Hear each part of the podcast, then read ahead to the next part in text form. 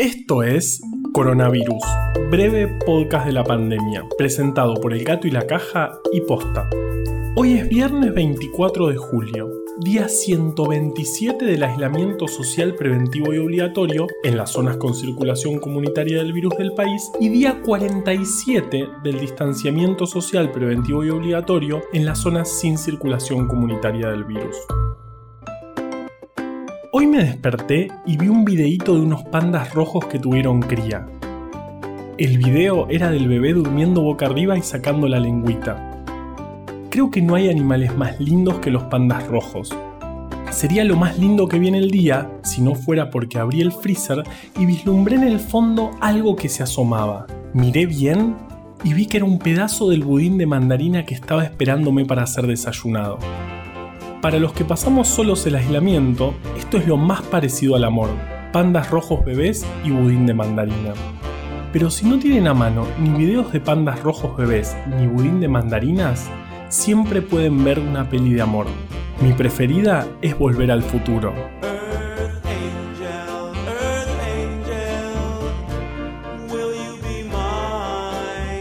¿Qué? ¿Me van a decir que no tiene amor? Denme tiempo. Ya les voy a demostrar que sí.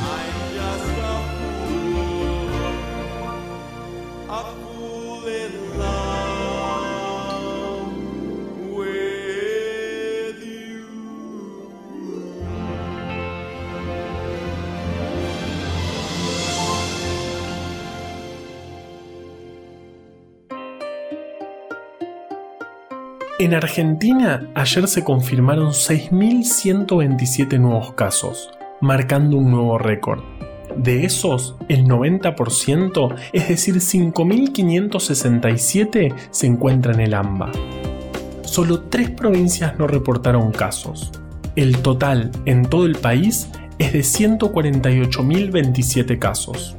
El número de personas en terapia intensiva con COVID confirmado es de 913 11 más que ayer. La gran mayoría en el AMBA, donde el porcentaje de ocupación total de estas camas es del 64%. El más exigido, según las autoridades, es el sistema privado de Cava. En todo el país, este porcentaje es del 55,4%. En total, fallecieron 2.702 personas y el porcentaje de letalidad sigue en el 1,8%. De nuevo, estos números nos muestran que estamos en un momento muy complicado de la pandemia en nuestro país. Por eso, más allá de la fase en la que estés, lo ideal sigue siendo que trates de salir lo menos posible. Nos cuidemos entre todos. Ahora vamos con Vale que creo tiene una súper invitada.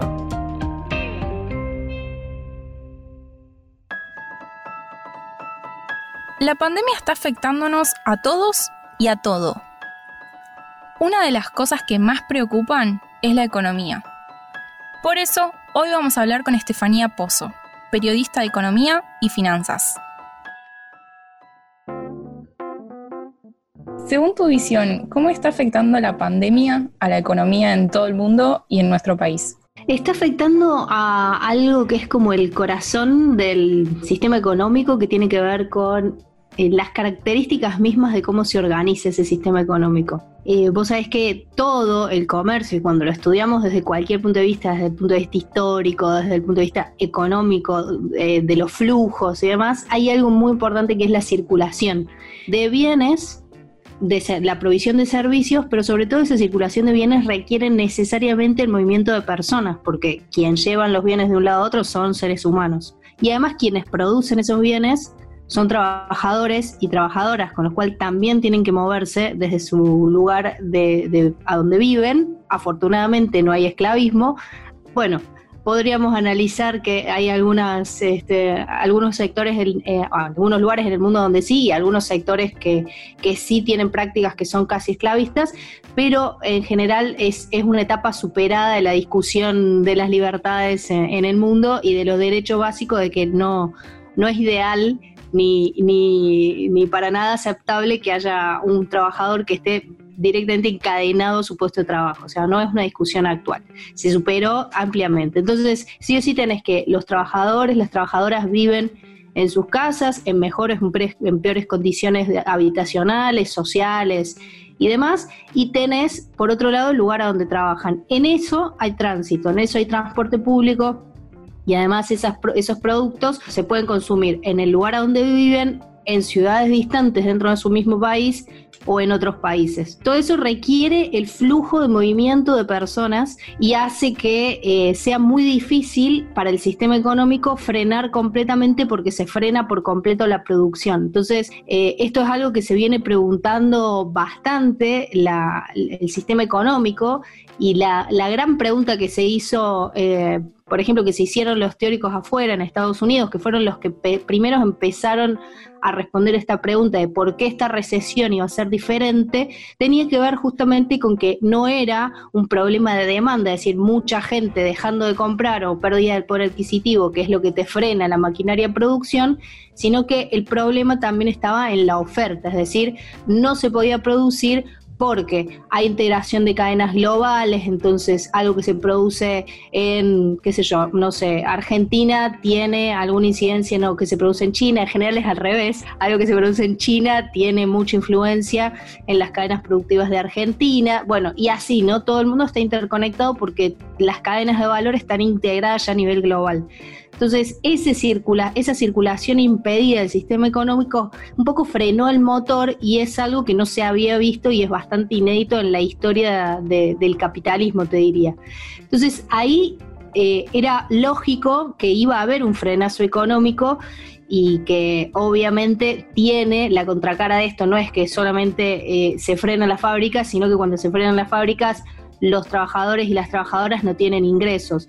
Y ahí empieza toda la discusión de la incidencia social y económica que tiene en la vida de las personas este gran problema que existe del freno de la circulación de la gente. Esto que yo te digo lo viene diciendo gran parte del establishment económico mundial, lo repite por ejemplo acá en Argentina, es la manera en que lo explica el ministro de Economía eh, Martín Guzmán. Digo, esto es como una, como una base de acuerdos en la economía se habla de shock de demanda, shock de, ofertas, como esos términos económicos, pero más o menos es el consenso que explica cuál es el impacto de la pandemia en el sistema económico. ¿Qué impacto tiene la economía eh, por el COVID, pero con respecto al equipamiento en salud? El tener que poner como eje la salud. Tenés como una, una cuestión, podría decirte que tenés una cuestión política y una cuestión de, finanzas públicas, que finalmente están una, de la mano de la otra, ¿no? Eh, la cuestión política es cuáles son las decisiones que tomás respecto de la política sanitaria, ¿no? La política sanitaria de los distintos países da distintos resultados y obviamente tiene en cuenta no solamente eh, la cuestión cultural, la posición política del líder, sino digo, del líder, del presidente o de quien tome las decisiones generales de política sanitaria en ese país, sino también debería tener en cuenta, o por lo menos eh, eso sería lo ideal, los, cuáles son los recursos sanitarios con los que cuenta un país recursos sanitarios en todos los, aspectos, ¿no? Cómo puede responder frente a, shocks fuertes de demanda, cuántas camas de terapia intensiva hay, respiradores, ¿no? Cómo se producen, tiene la posibilidad de comprar, etcétera, ¿no? Como todo lo que tiene que ver con el sistema de salud. Obviamente que si vos tenés en, esta, en esta cuestión política una persona que toma decisiones, que prioriza, por ejemplo, la circulación del sistema económico en pos de no frenar tanto la actividad económica y no tiene tanto eh, o no le importa tanto, no pone tanto en la balanza, no lo jerarquiza la vida de la población, entonces toma unas determinadas decisiones que otra persona que está en un cargo de, ejecutivo, digamos, y tiene las prioridades inversas, va en otro sentido. Y eso está muy de la mano de los recursos que necesitas para poder enfrentar lo que se viene, porque por ejemplo, si sos un país que está, em, no sé, que tiene un sistema de salud pública endeble, o, que, inexistente, entonces la necesidad de inversión va a ser mucho más alta que si sos un país que viene sosteniendo un sistema de salud, eh, bueno, como mínimo mm, mantenido, podemos decirlo así, ¿no? Con, requisitos básicos. De todas formas, lo que vemos es que esta pandemia en particular tiene saltos, exponenciales, que seas lo que seas, seas el país que seas,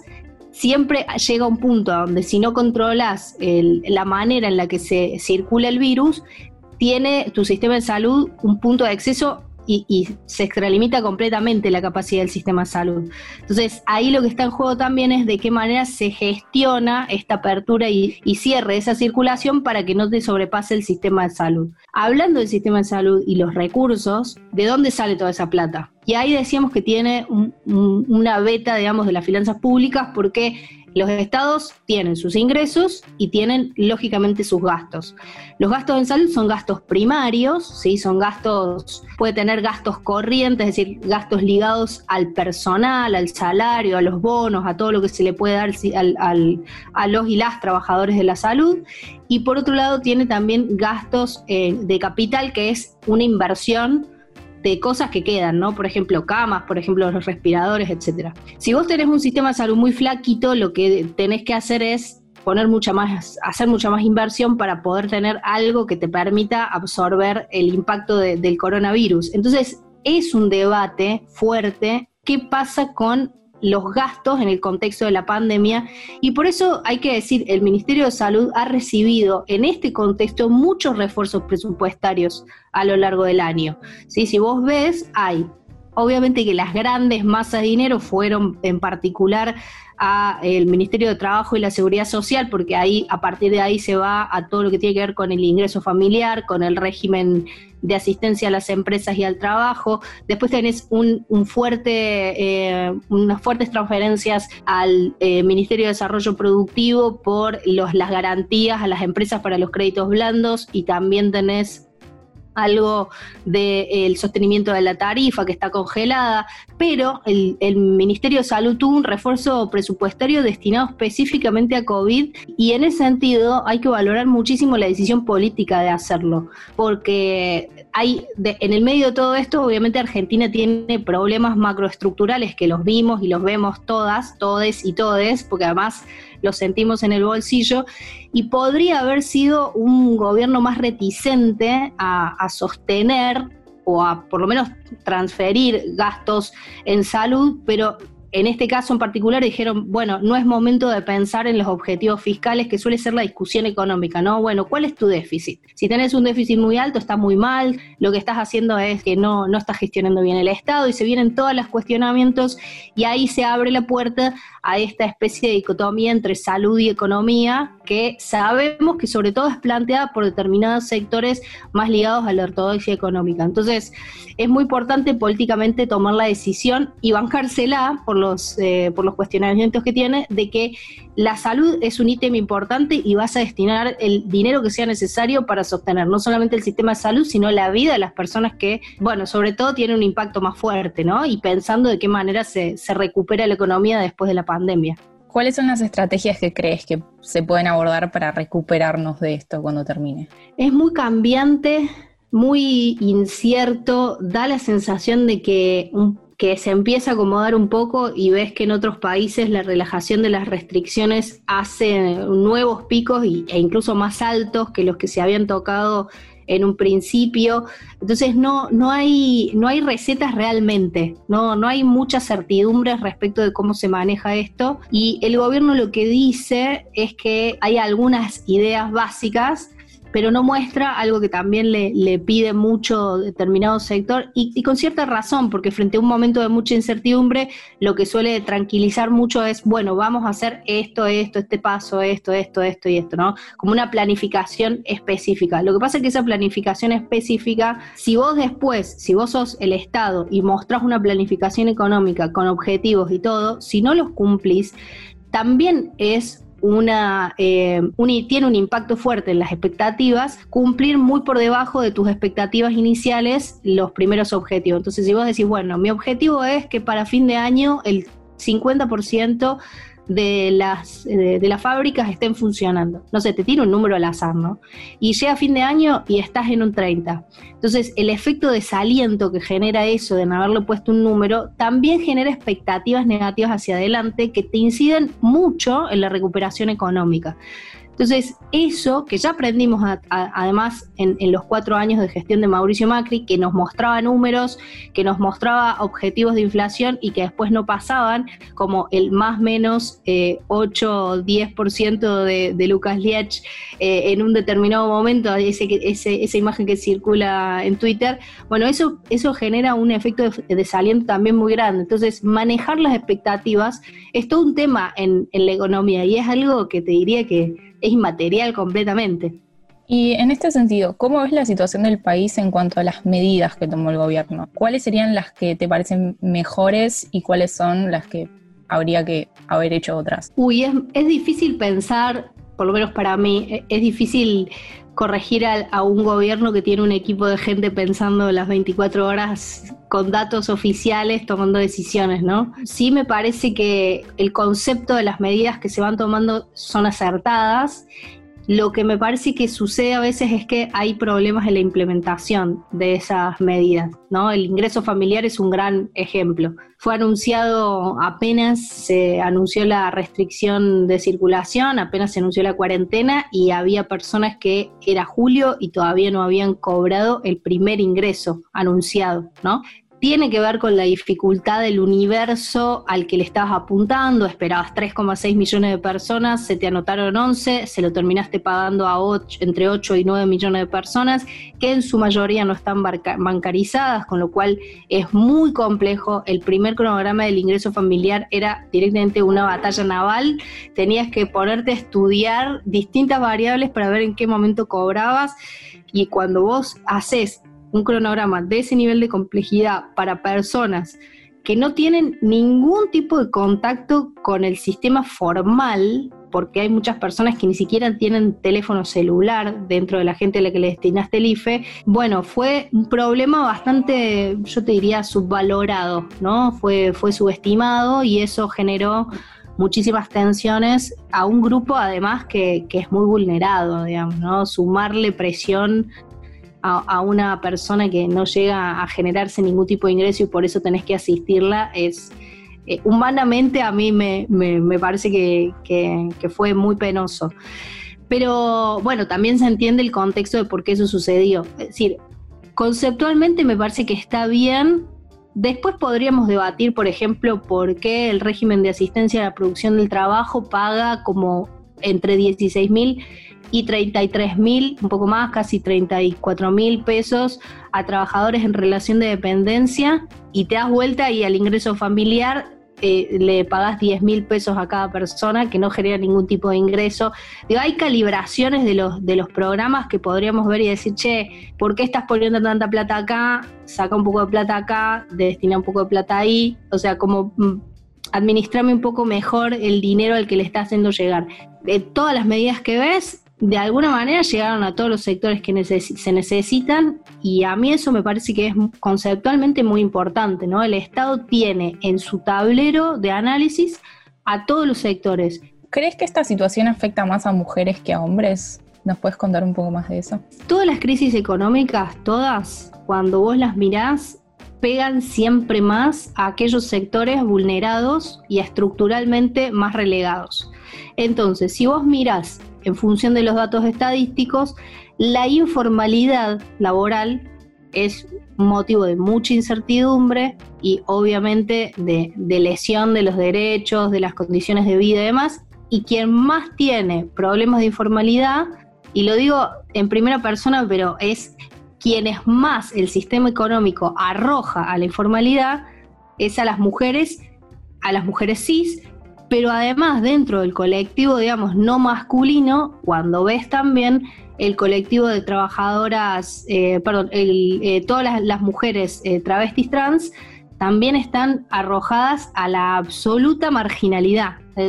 solemos ver las compañeras travestis trans en general, o gran parte de ellas, tienen como forma de vida la prostitución o el trabajo sexual y claramente en este contexto están completamente desprotegidas.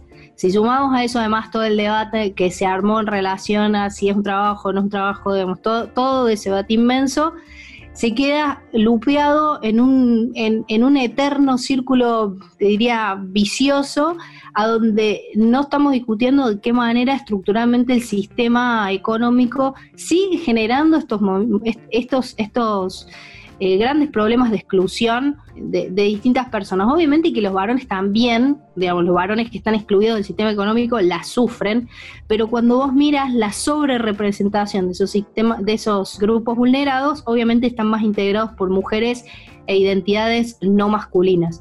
Así que yo te diría que sí, que claramente las crisis económicas le pegan mucho más a las mujeres y acá lo que estamos hablando es de digamos, cómo se generan los ingresos, pero también hay otra crisis y hay una crisis de los cuidados que hace que toda la exigencia, sobre todo de las nuevas maneras de trabajo a las que nos eh, obligó la pandemia, recaigan específicamente las más, la mayor cantidad de exigencias sobre las mujeres. Y bueno, mi última pregunta, pero nada menor, ¿cómo estás llevando vos particularmente este aislamiento, esta pandemia? La estoy llevando, eh, depende del día, te diría. Yo tengo el privilegio de salir, tengo, soy una persona con mucha, mucha, mucha energía, entonces agarré la bici y me muevo en casi todos lados en bici, así que eso también me ayuda a descargar las tensiones. Estoy trabajando y no estoy encerrada todos los días, que eso eh, ayuda bastante a, por lo menos algunas personas a, despejar la mente, ¿no? Ahora, lo que sí, eh, cuando salís también tenés muchas angustias, ¿no? Porque sabes que estás todo el tiempo expuesta a que puede pescarte este virus y no quiero bajo ningún aspecto, así que bueno, prestando mucha atención a, a, los cuidados necesarios, mucha responsabilidad individual, lidiando con la poca responsabilidad individual del resto. Como que hay muchas cosas metidas en el medio, pero, pero bueno, desde el punto de vista personal, yo soy una privilegiada y, no tengo nada para decir, digamos. Sí, con, mucha angustia pensando eh, lo, que, lo que estaba pasando mucha gente, como redoblando los esfuerzos para que desde la comunicación le brindemos el servicio que necesitan las personas. Tenemos que poder estar al servicio de todas las personas para que entiendan, para que sepan, para explicar las medidas económicas.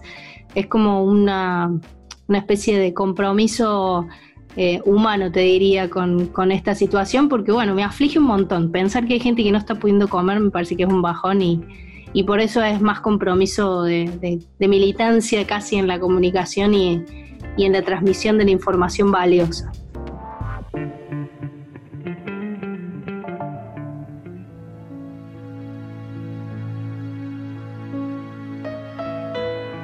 Toda la semana vine hablando del espacio. En general mal, porque me cae mal la luna. Pero si estuvieron atentos y son de los que escuchan este podcast desde siempre, ya se habrán dado cuenta de que en el capítulo de hoy les voy a contar una historia del espacio. Si es así, felicitaciones. Se equivocaron. ¡Ja! En realidad les voy a hablar de mi planeta favorito de todo el universo, el planeta hipotético. Si miramos nuestro sistema solar, el primer planeta que aparece después del Sol es Mercurio, un planeta bastante chiquito y sobre todo bastante caluroso. Caluroso de día, porque hacen 3500 grados centígrados, y frío de noche, porque cuando se pone el Sol en Mercurio, la temperatura cae abruptamente a 170 grados bajo cero, por si dudaban de los beneficios de tener mar.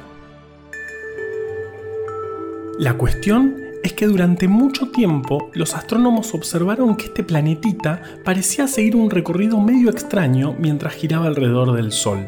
Particularmente el punto donde pasa más cerca del Sol parecía correrse un poco de su recorrido con cada vuelta. O sea, Mercurio nunca estaba donde se suponía que debía estar. Como se imaginarán, el asunto era, lo que se dice, un misterio más grande que una casa. Mucho más grande. En 1840, el matemático francés Urbain Jean-Joseph Le Verrier, o como le decimos en español, José Engins Urbanos va a barrer,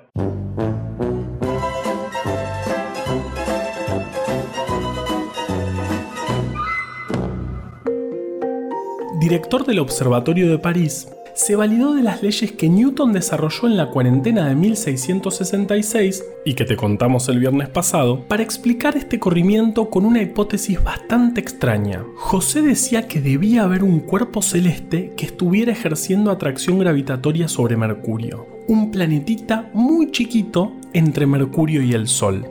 Estamos hablando del astrónomo más importante del momento diciendo que hay un planetita extra, chiquitito, tranqui. Tranqui, 120. Eso no es una hipótesis, es un escándalo.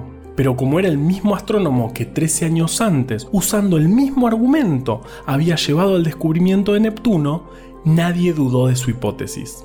Además, Le Verrier aprovechó que unos meses antes, en 1859, el médico Edmond Modeste Lescarbot, que en español se pronuncia Modesto Mondadientes para escarbar,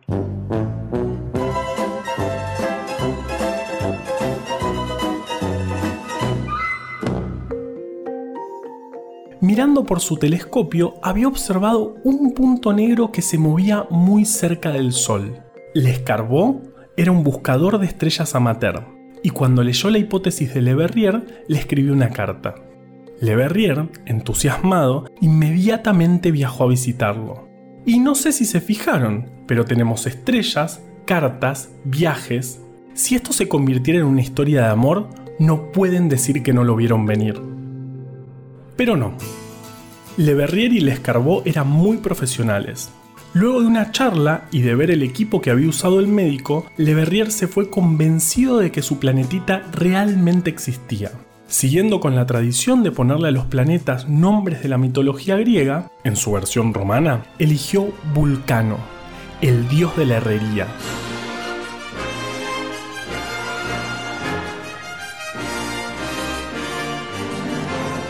Así nació el protagonista de nuestra historia, el hipotético planeta Vulcano. El diario The New York Times nombró el descubrimiento del planeta Vulcano como uno de los grandes descubrimientos del siglo. Un poco mucho, ¿no? ¿No? Les recuerdo que en ese mismo siglo Mendel describió las leyes de la herencia genética, Darwin escribió el origen de las especies, Ada Lovelace inventó el primer lenguaje de programación, James Maxwell formuló las leyes del electromagnetismo y Marie Curie describió el radio y el polonio. Y este diario sale a decir que un planeta chiquito es el descubrimiento más importante del siglo. ¡Un planeta! No sé qué les pasa al resto de los humanos con las cuestiones del espacio realmente. Al infinito y más allá. A Le Verrier le dieron un montón de premios y al Escarbot lo admitieron en la Legión de Honor. Algo que pasa muchas veces cuando se hacen buenos descubrimientos. Hasta acá todo marchaba bien. Bueno, no sé si todo. El siglo XIX fue muy particular, pero pongámoslo así. La gente vivía y las guerras pasaban y todo el mundo decía, seguro que el siglo que viene va a ser mucho más pacífico y civilizado que este. La cuestión es que la hipótesis de Le Verrier seguía en pie, pero faltaba algo, verlo. En realidad, que lo viera un astrónomo profesional, porque solamente lo había visto este médico buscador de estrellas. El problema era el diminuto tamaño de Vulcano combinado con la luz solar que lo hacía difícil de ver pero los astrónomos determinaron que entre marzo y abril de 1860 las posiciones de los planetas serían las adecuadas para que Vulcano se revelase finalmente ante la lente de los telescopios. Como se imaginarán, el planeta no apareció y empezaron las suspicacias. Al mismo tiempo se desató una especie de vulcanomanía, todos tratando de encontrar el planetita. De hecho, se decía en la época que todas las personas que tenían telescopios estaban buscando a Vulcano. Como cuando se puso de moda el Pokémon Go, pero más nerd. O menos nerd. Ya no sabría decirles. En 1876, un astrónomo profesional chino informó que había visto el planeta y The New York Times, que se la había rejugado con lo del descubrimiento del siglo, salió a decir que la existencia de Vulcano ya no puede ser negada y que a partir de ahora, en todas las escuelas, se tenía que enseñar que la Tierra es en realidad el cuarto planeta contando desde el Sol. Qué lindo que es el periodismo. En 1877, tan solo un año después, murió Le Verrier en la gloria, seguramente abrazado a sus premios y sobre todo a los recortes del New York Times. Murió sin saber que el momento más importante de esta historia aún estaba por llegar. Otro año más tarde, el 29 de julio de 1878, ocurriría un eclipse total que se vería desde América del Norte. Estas condiciones eran inmejorables para ver el planetita porque recordemos, según Le Verrier, lo que impedía verlo era la luz del Sol. Entonces, cientos de astrónomos, incluido el mismísimo Thomas Edison, apuntaron sus telescopios al cielo y esperaron. ¿Y qué pasó? Nadie logró verlo y claro, automáticamente todos empezaron a perder la fe. Al fin y al cabo, desde 1859, cuando Le Verrier fue ver al Escarbó, habían pasado 19 años y todavía no se obtenía evidencia sólida que probara la existencia de Vulcano. Todo el mundo guardó sus telescopios y se fue a casa a mirar series, o lo que sea que hiciera la gente en el siglo XIX para no aburrirse. Pero quedaba un problema. El corrimiento de la órbita de Mercurio, lo que había generado todo este problema, seguía sin explicarse. La respuesta definitiva llegó en 1915, gracias a un ex empleado de la oficina de patentes. Ese empleado se llamaba Albert Einstein. No se me ocurre ningún chiste con su nombre. Y lo que hizo fue postular la teoría general de la relatividad. Ah, y revolucionar la ciencia para siempre.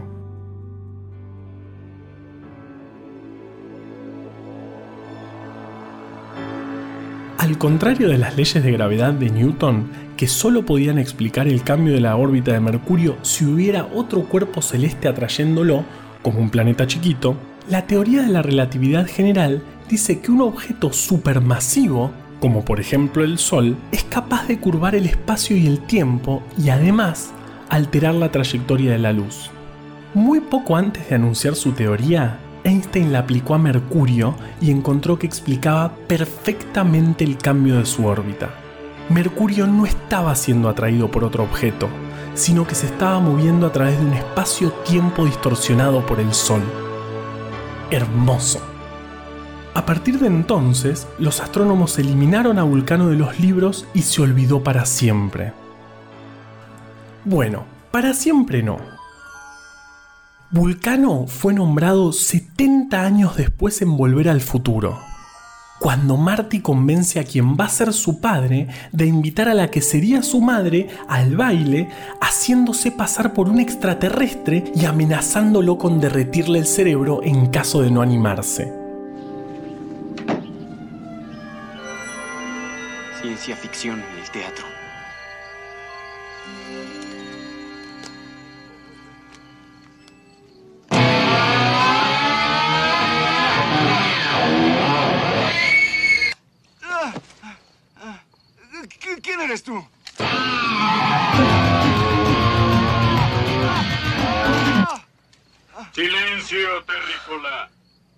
Nombre es Darth Vader. Soy extraterrestre. Vengo del planeta Vulcano. ¿Marty? Hola, George. ¿No fuiste a la escuela? ¿Dónde estuviste todo el día? Ah, me quedé dormido. Oye, necesito ayuda. Quiero invitar a Lorraine, pero no sé cómo hacerlo. ¿Qué te hizo cambiar de parecer? Anoche, Darth Vader vino del planeta Vulcano y me dijo que si no invitaba a Lorraine al baile, me derretiría el cerebro. Ay, qué bueno. Pero, ¿qué te parece si mantenemos eso en secreto, eh? Sí, sí, sí. De acuerdo. Les dije que esta era una historia de amor. Coronavirus, breve podcast de la pandemia, es una producción original del Gato y la Caja junto a Posta. Si vas a compartir un audio, que sea este. A la desinformación le tenemos que ganar en su cancha. Ayúdanos a que breve podcast llegue a todos lados. Este podcast lo hacemos gracias a bancantes. Ayúdanos a bancar estas iniciativas en elgatoylacaja.com barra bancar. Si querés leer más historias como estas, conseguí Breve Atlas Anecdótico de la Ciencia en elgatoylacaja.com barra tienda. Escucha todos los podcasts de Posta en posta.fm. También puedes encontrarlos en Spotify, Apple Podcast y tu app de podcast favorita. En la coordinación general de este podcast estuvo Nahuel Ugacio. Entrevista desde el armario, Valeria Sanabria. Nuestra invitada de hoy, Estefanía Pozo. Producción por posta, Lucila Lopardo, Luciano Banchero y Diego del Agostino. En la edición, Leo Fernández. La identidad visual del podcast es de Belén Kakefuku. Este episodio fue escrito por Juan Cruz Balián, Valeria Sanabria, Ezequiel Calvo, Florencia Fernández Chape y por mí. Yo soy Juan Manuel Carballeda. Quédate en tu casa y nos escuchamos el lunes.